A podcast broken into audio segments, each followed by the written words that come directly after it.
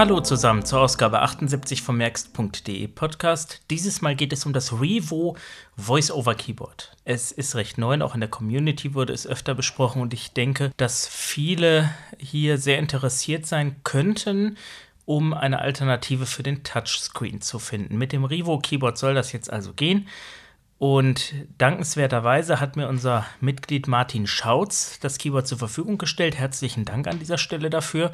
Und so kann ich das ausführlich testen. Auf der Side City wurde es auch schon vorgestellt. Mich interessiert es eigentlich nicht, weil ich doch auch schon einige Befürchtungen geäußert habe und ob diese, ja, wie soll ich das sagen, ob diese zutreffen oder nicht, werden Sie hören. Ich bin natürlich ein bisschen vorbelastet, weil ich mich mit dem Keyboard und auch der Anleitung auseinandergesetzt habe. Es gibt eine Anleitung, wer die erstellt hat, weiß ich nicht. Dort ist kein Copyright eingefügt und diese Anleitung, die ich hier habe, ist zumindest eigentlich absolut ja, wie soll ich das sagen, total daneben, weil diese Tastatur soll ja eigentlich für Menschen sein, die nicht mit dem Touchscreen klarkommen. Das sind ja für gewöhnlich auch Menschen, die nicht technikaffin sind und die brauchen äh, ja schon ein bisschen Unterstützung und wenn dann ein Handbuch dabei ist, ich weiß nicht, ob es die reine Übersetzung der englischen Version ist oder sowas, das eben nur die Tastenkombination rauf und runter rattert und wie man es einrichtet, dann ist das irgendwie ein bisschen wenig.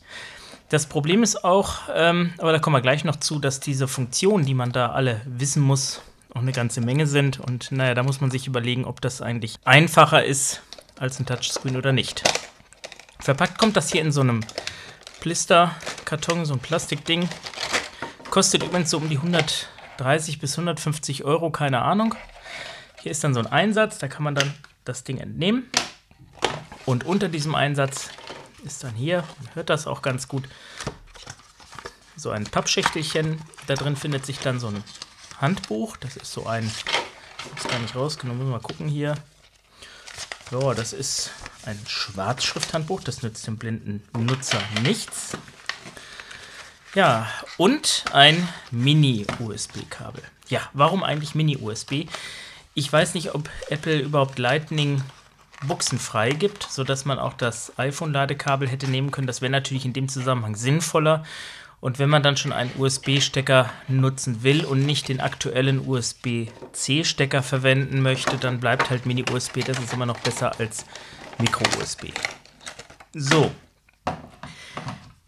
Ich habe jetzt die Tastatur in der Hand. Die ist recht flach, so etwa Scheckkartengröße hat sie, ist auf der Rückseite glatt. Das fühlt sich so an wie eine Schale, in welcher die Elektronik drin liegt.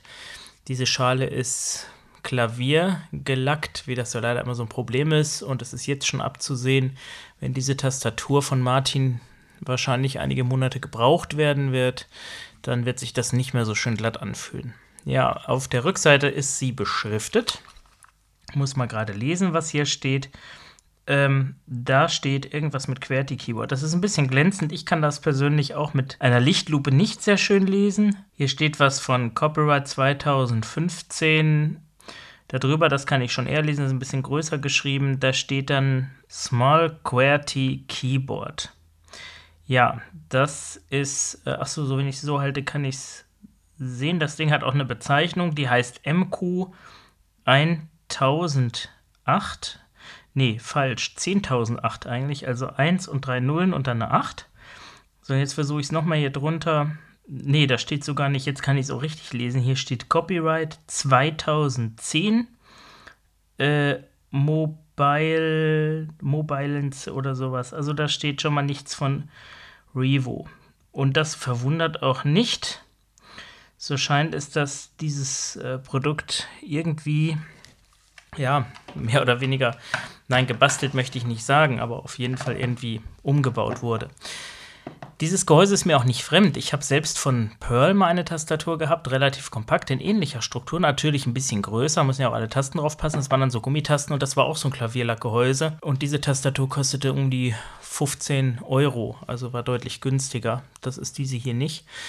Und dann gucken wir uns nochmal die Vorderseite an. Das sind leicht gewölbte Tasten, die relativ flach nebeneinander sitzen. Es sind äh, konkret 20 Tasten, 5 pro Reihe in vier, Sp äh, nein, wie sagt man, 5 pro Reihe in vier Spalten. Und laut Anleitung werden die linken vier übereinander mit L1 bis 4 und die rechten mit R1 bis 4 bezeichnet. So, die mittlere Taste, beziehungsweise überhaupt die mittleren Tasten, die kann man als Zifferntasten verstehen. Sie werden, glaube ich, mit B1 bis B, weiß ich nicht, 12 oder sowas bezeichnet. Also es sind, äh, wow, so ähnlich wie ein Ziffernblock. In der Mitte die Taste ist konkav, also das heißt, die ist leicht nach innen gewölbt. Also so hat man auch schnell eine Orientierung, wo die Mitte ist. Man legt das Ganze so hin, dass der USB-Mini-Anschluss nach vorne zeigt. Links ist dann der Einschalter und unten drunter der Pairing-Knopf. Wenn ich hier so auf die Tasten drücke, hört man auch den Druckpunkt, der ist ja, relativ flach. Das sind auch die Tasten. Und ich sag's mal so: Wenn Nokia ein Smartphone mit so einer Tastatur rausgebracht hätte, hätten die blinden Kunden gesagt, das kaufen wir nicht. Die Tasten sind ja haptisch gar nicht voneinander abgegrenzt. Von daher stellt sich auch hier die Frage, warum man ein Keyboard so konstruiert, äh, auch wenn es sicherlich seinen Sinn hat. Aber wer motorisch eingeschränkt ist und so eine Tastatur hat, kommt wahrscheinlich mit dem Touchscreen aus meiner Sicht besser klar oder auch aus meiner Erfahrung, was ich so mit Kunden erlebt habe. Betrachten wir zuallererst äh, die Beschriftung, das ist nämlich ganz nett. Ähm, ich beginne mal links oben mit L1. Das ist äh, vom Symbol her eine Tab-Funktion, zumindest das, was jetzt die Beschriftung aussagt. Darunter ähm, steht Last Darunter, das ist eine Shift-Markierung, also Pfeil nach oben und darunter 1, 2, 3, was dann wohl die Tastaturbelegung umschaltet. Ich mache jetzt ganz rechts weiter, also mit R1 bis 4. Dort findet sich oben die Rücktaste, darunter wieder eine Taste namens Last, darunter die Enter-Taste und ganz unten rechts eine Taste mit der Beschriftung Keep. Es gibt hier auch eine Doppelbelegung, die wird wahrscheinlich für die Sonderfunktionen ähm, sinnvoll sein. So ist die rechte mittlere Taste mit Fokus, die obere rechte mit FN markiert. Ähm, und links gibt es wahrscheinlich auch Doppelmarkierung. Das ist aber eigentlich gar nicht so wichtig, weil letztendlich ja hier zum Beispiel die äh, Last-Taste, da ist ein W drauf, was immer das auch bedeutet. Und die äh, Shift-Taste, da ist dann wahrscheinlich Dauergroß oder sowas. Und bei der 1, 2, 3-Taste, darunter steht dann eben auch noch Keep. Also von daher, ähm, das ist alles ein bisschen komisch, ähm, weil man eben auch so nicht weiß, was das Ganze soll. Wenn jetzt ein Sehender zur Hilfe kommt, der kann den Blinden überhaupt nicht unterstützen. Das geht nämlich jetzt auch weiter munter los, denn die Tasten 1 bis 9 beziehungsweise die mittleren Tasten sind auch abenteuerlich beschriftet. Beginnen wir mal mit der 1. Oben hat man dann jeweils chinesische Zeichen. Darunter steht hier jetzt AVQ. Dann kommen wir TUY auf der 2 und rechts oben steht dann O und P und auf der 4 ähm, geht es dann so weiter mit A, D und Z. Also das wird uns noch begegnen. So, aber nun nehmen wir doch mal das iPhone zur Hand. Ich habe das hier schon angeschlossen. Ich habe jetzt die Tastatur nicht gekoppelt. Ich entsperre es jetzt hier mal. Nachrichten. Und äh, wenn man äh, ein Bluetooth-Gerät koppeln will, geht man natürlich in die äh, Seite 1 von das 2. Bluetooth-Menü. Ich nehme die Lautstärke ein bisschen zurück. Einst- Einstellungen, WLAN. Bluetooth. Bluetooth. Bluetooth. Einstellungen.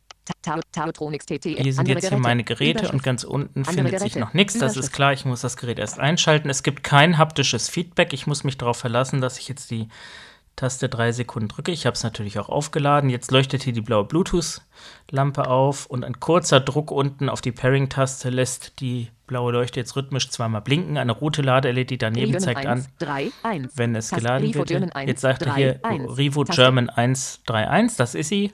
Ein 1, Doppelklick 3, 1. koppelt die. Tastatur. Das dauert jetzt einen kurzen Moment. Ich sehe jetzt hier an den Status-LEDs, dass nun das Blinken immer noch zweimal ist. Jetzt allerdings etwas anders. So, jetzt. Na, mal gucken. Ja, jetzt blinkt sie Bluetooth. schnell und jetzt hat es aufgehört. Und jetzt ist die Tastatur verbunden. Nachrichten. Ich habe mich natürlich mit dem Handbuch schon auseinandergesetzt und während man bei einem iPhone eigentlich, naja, weiß ich nicht, 15 Gesten braucht, sind das hier doch einige mehr. Es sind ja allein schon 20 Tasten, die eine Funktion haben. Und von dem her ähm, ist klar, dass ich äh, hier natürlich auch viel mehr Möglichkeiten habe, zumindest in der Theorie. Das, was ich eigentlich als erstes machen will, ich will ja das Gerät natürlich ohne Touchscreen steuern. Das heißt, ich möchte es ausschließlich mit der Kalender. Tastatur Montag, bedienen. 18. Und wenn ich jetzt hier die Tasten 4 und 6 drücke, Fotos. Kamera. Wetter. kann ich vor und Kamera. zurückgehen, Foto. Ka Nach Nachrichten.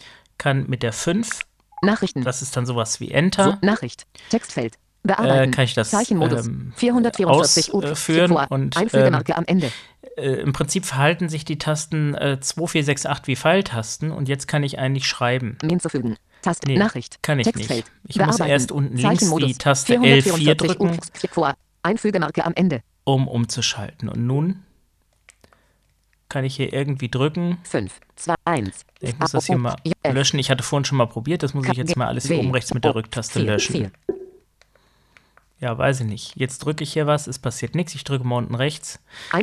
Ich habe schon längst wieder vergessen, was ich Senden. drücken muss, Taste. weil es so doofe. Funktionen sind, die man auch doppelt äh, drücken Nach- muss. Aber Nachricht. eigentlich soll man dann mit den Tasten hier, also sprich, 41.255. Na, na, ja genau, Nachricht. eins und Senden. ähm, Nachricht. wie heißt es? Textfeld. Nachricht. Medien hinzufügen. Nachricht. Äh, Textfeld. 1 bis 9 nehmen Bearbeiten. sortineuenartig Zeichenmodus. eingeben 41.255. Einfügemarke am Anfang. Ja, jetzt muss ich irgendwie überlegen, Nachricht. Textfeld. wie komme ich jetzt wieder zurück? Taste. 41.200.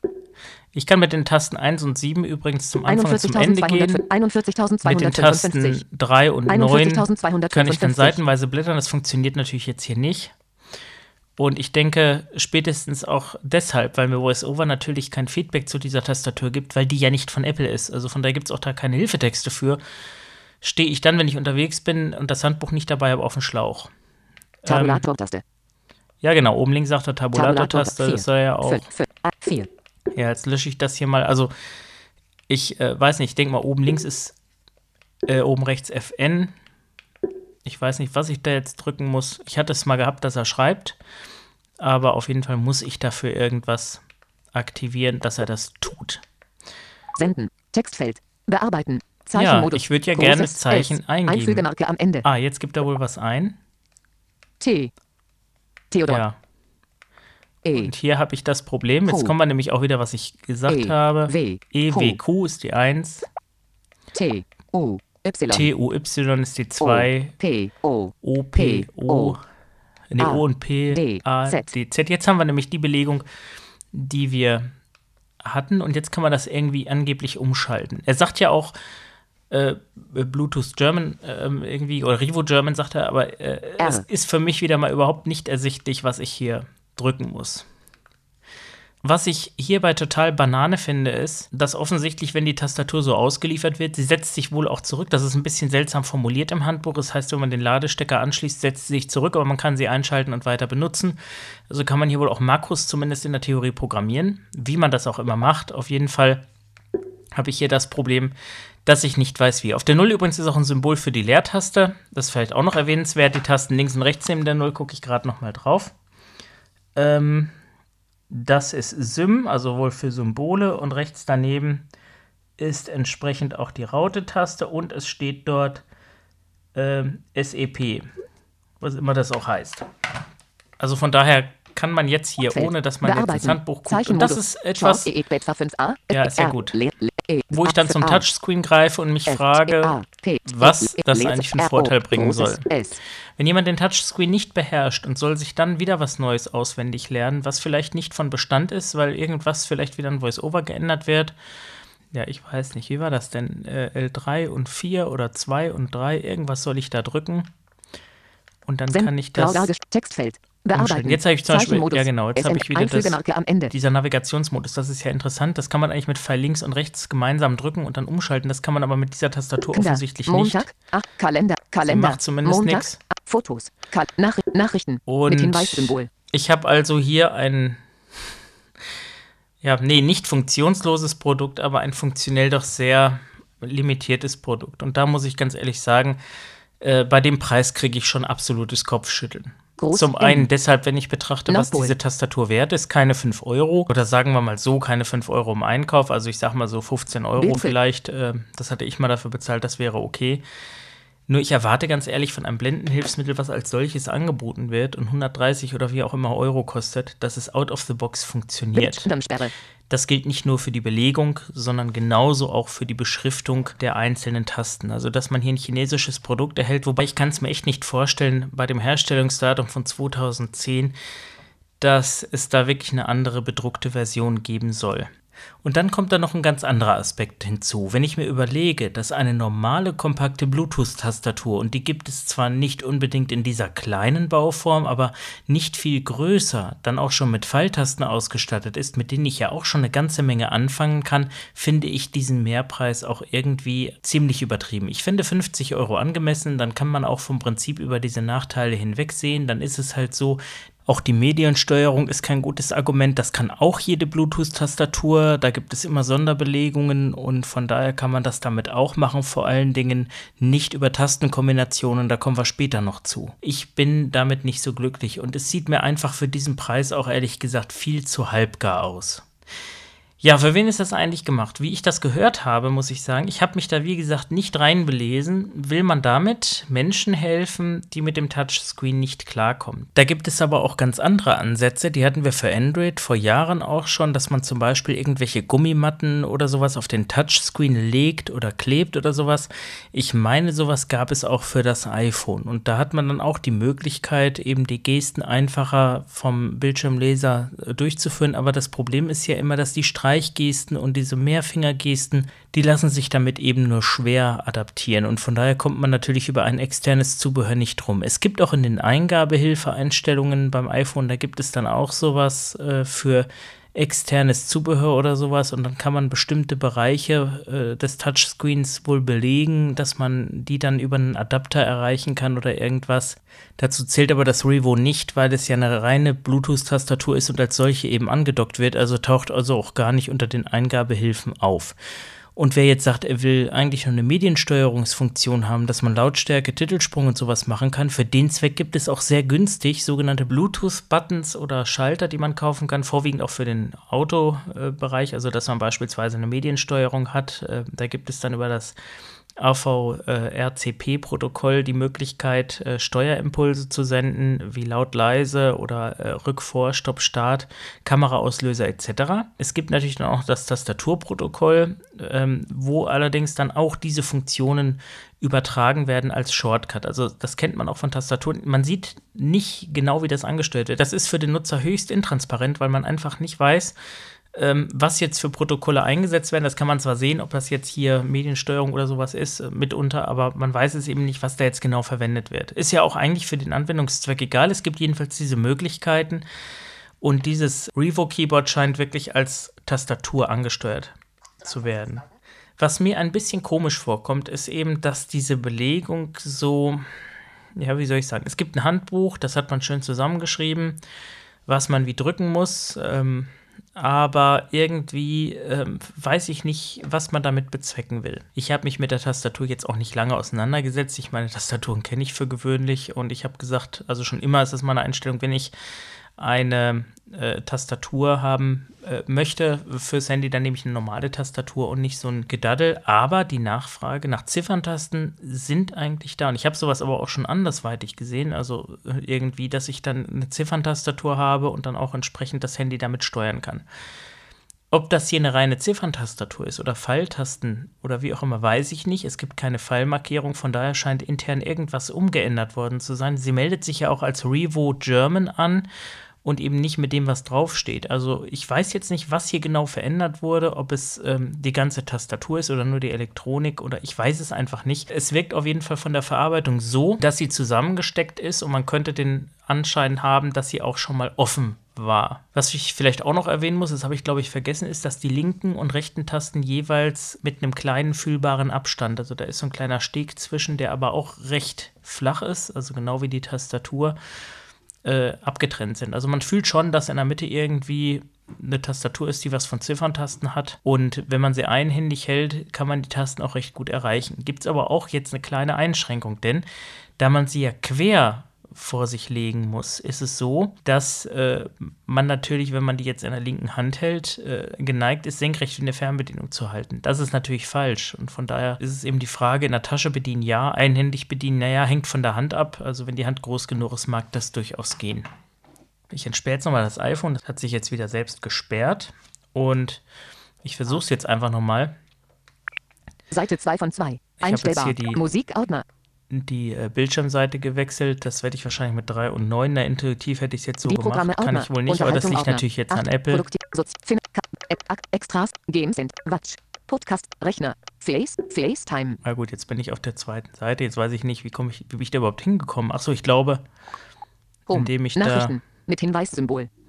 Jetzt bin ich auf der Kalender, äh, Home-Taste. Ich habe jetzt die 8 Hinweissymbol. gedrückt. Vermutlich bin ich jetzt auf Home 3 von 5 gelandet. Signal, 3 von 5 Ähm, Signalstärke, Telekom, 2 von 3, 20 Ortungsdienste, Bluetooth verbunden.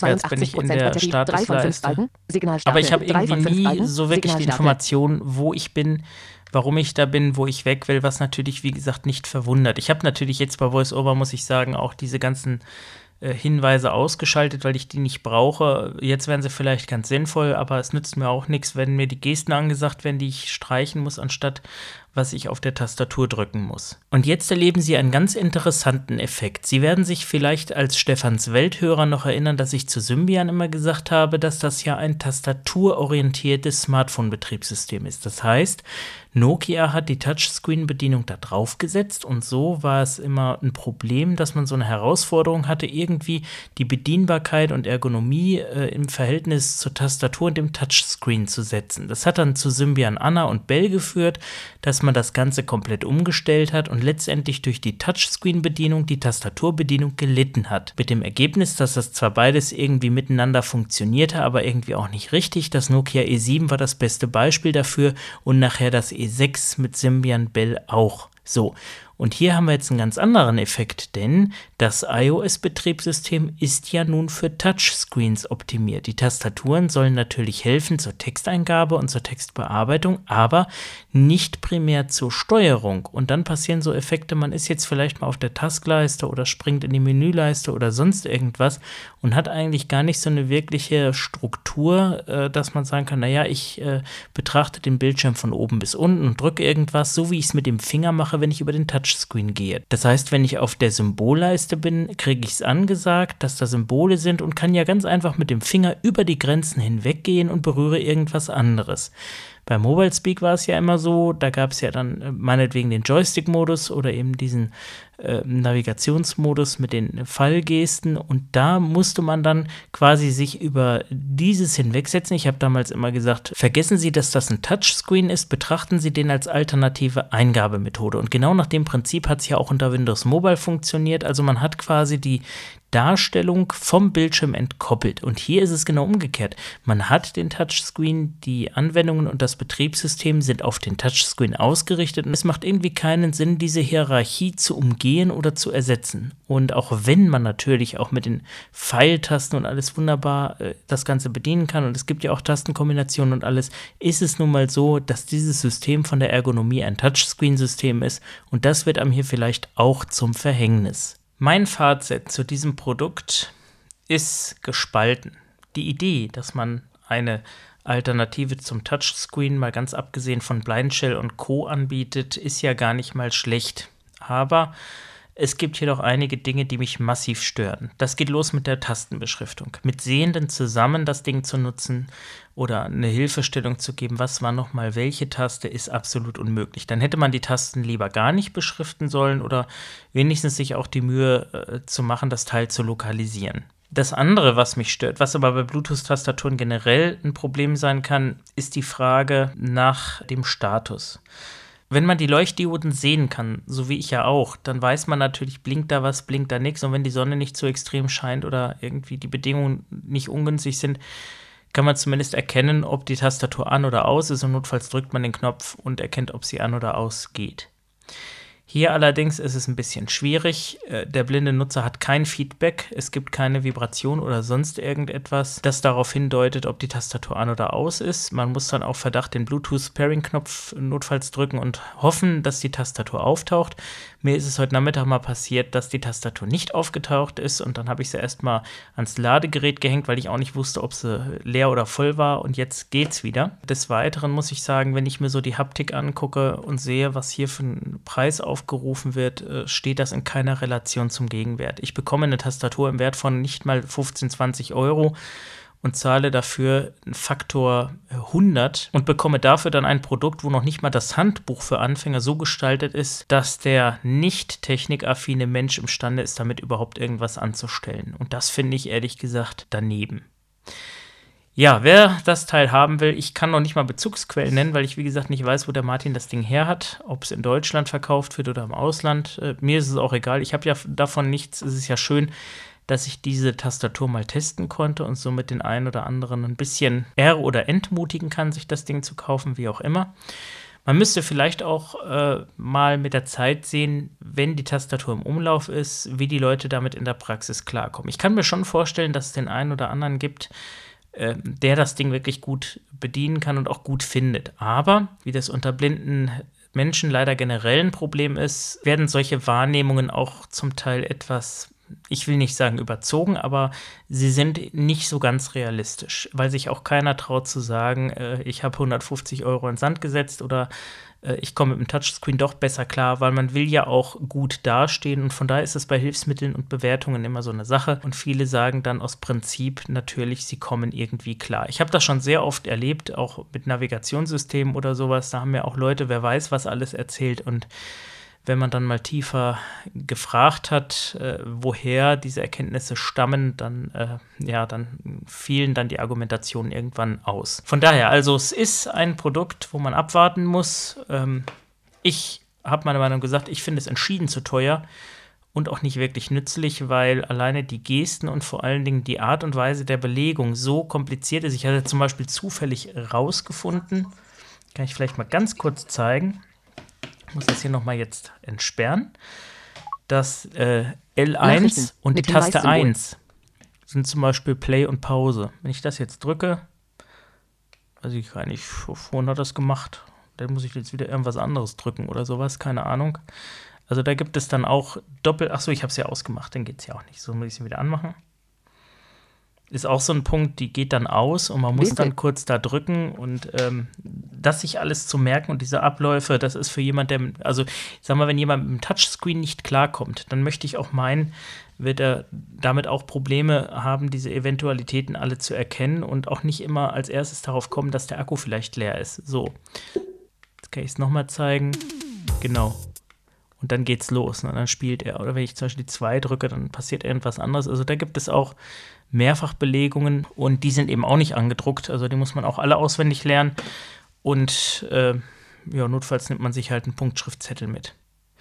Damit sind wir am Ende des Podcasts. Ich weiß nicht, was man jetzt noch zu dieser Tastatur erwähnen könnte. Ich packe sie mal jetzt sorgfältig ein, damit ich sie dem Martin schicken kann. Ich bin mal gespannt, was in der Community dazu noch kommt. Vor allen Dingen, wenn vielleicht noch mehrere diese Tastatur haben.